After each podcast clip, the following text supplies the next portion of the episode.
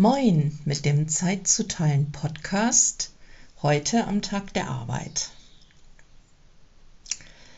In diesen Tagen, und dazu passt dieser Tag der Arbeit, der schöne 1. Mai, eigentlich sehr gut, bereite ich mich auf das Thema sozialer Zusammenhalt vor und denke gerade auch in diesen postpandemischen Zeiten nochmal neu darüber nach, was eigentlich den sozialen Zusammenhalt ausmacht. Und gerade so in den soziologischen Kontexten ist ja die Frage, wie organisieren wir unsere Gesellschaft, also welche Gesellschaftsordnung legen wir uns zugrunde, eine wesentliche Frage. Und da spielt der soziale Zusammenhalt natürlich die entscheidende Rolle. Und die Frage ist, hat der soziale Zusammenhalt möglicherweise in den letzten Jahren sogar gelitten.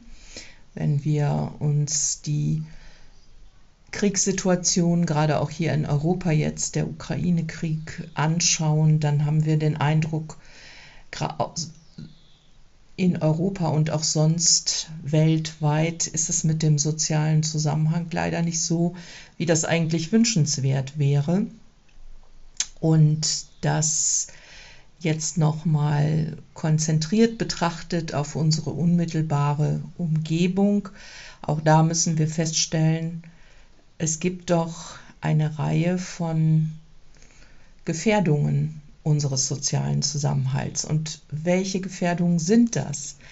Ich habe jetzt gerade äh, gestern in der Zeitung gelesen, dass beispielsweise das Phänomen der prekären Beschäftigung schon wieder ähm, ziemlich zunimmt. Also ähm, wir haben 34,2 Millionen Erwerbstätige in Deutschland und 7,3 Millionen davon sind in prekären Beschäftigungsverhältnissen. Und das bedeutet ja atypische Beschäftigungsverhältnisse, nicht sozialversicherungspflichtig und damit auch nicht sozial abgesichert oder eben auch in nicht auskömmlichen Beschäftigungsverhältnissen. Also äh, die Existenz kann damit nicht gesichert werden.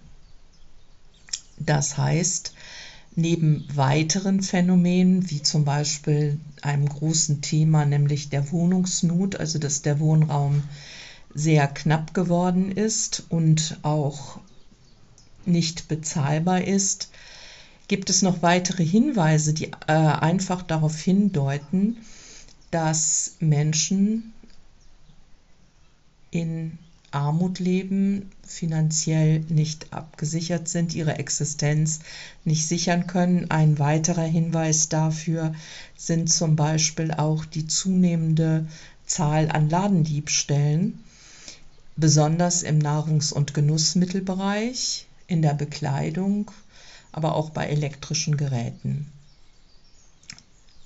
Und dann gibt es das Phänomen der Altersarmut, das ähm, darauf hinweist, dass eben viele Menschen gerade jetzt auch in den nächsten Jahren ähm, ihre Existenz nicht absichern können, obwohl sie möglicherweise ein ganzes Leben lang gearbeitet haben. In dieser gesellschaftlichen Situation befinden wir uns und das ist doch manchmal irritierend, denn auf der anderen Seite lesen wir ja auch in der Zeitung viel über das Thema Fachkräftemangel und kriegen es auch unmittelbar mit, wie sehr äh, Einrichtungen der Daseinsvorsorge, wie beispielsweise Krankenhäuser, aber auch Altenheime und andere Einrichtungen einfach gefährdet sind, dadurch, dass sie nicht ausreichend Personal haben. Und an der Stelle ist die Frage, wie organisieren wir unsere Gesellschaft, schon eine wesentliche Frage. Ähm, und wie bekommen wir es hin, dass, wie, dass Menschen eben zumindest in existenzsichernden Verhältnissen leben können. Also das alles macht den sozialen Zusammenhalt aus und fördert ihn natürlich auch, während Ungleichheit eher dazu führt, dass es eben auch Spaltungen in der Gesellschaft gibt.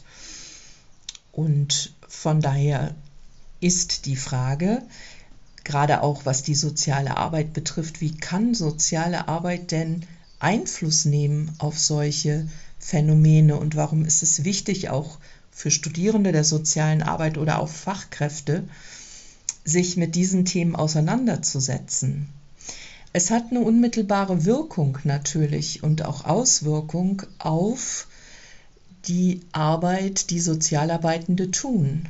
Denn beispielsweise Mitarbeitende in der Jugendhilfe wirken ja darauf hin, dass Jugendliche in ein ähm, gutes Leben, Erwachsenenleben auch einsteigen können. Sie werden darauf vorbereitet, es wird an Problemen gearbeitet, Herausforderungen werden gelöst und äh, wenn sie dann die Volljährigkeit erreicht haben, geht es ja in die Verselbstständigung.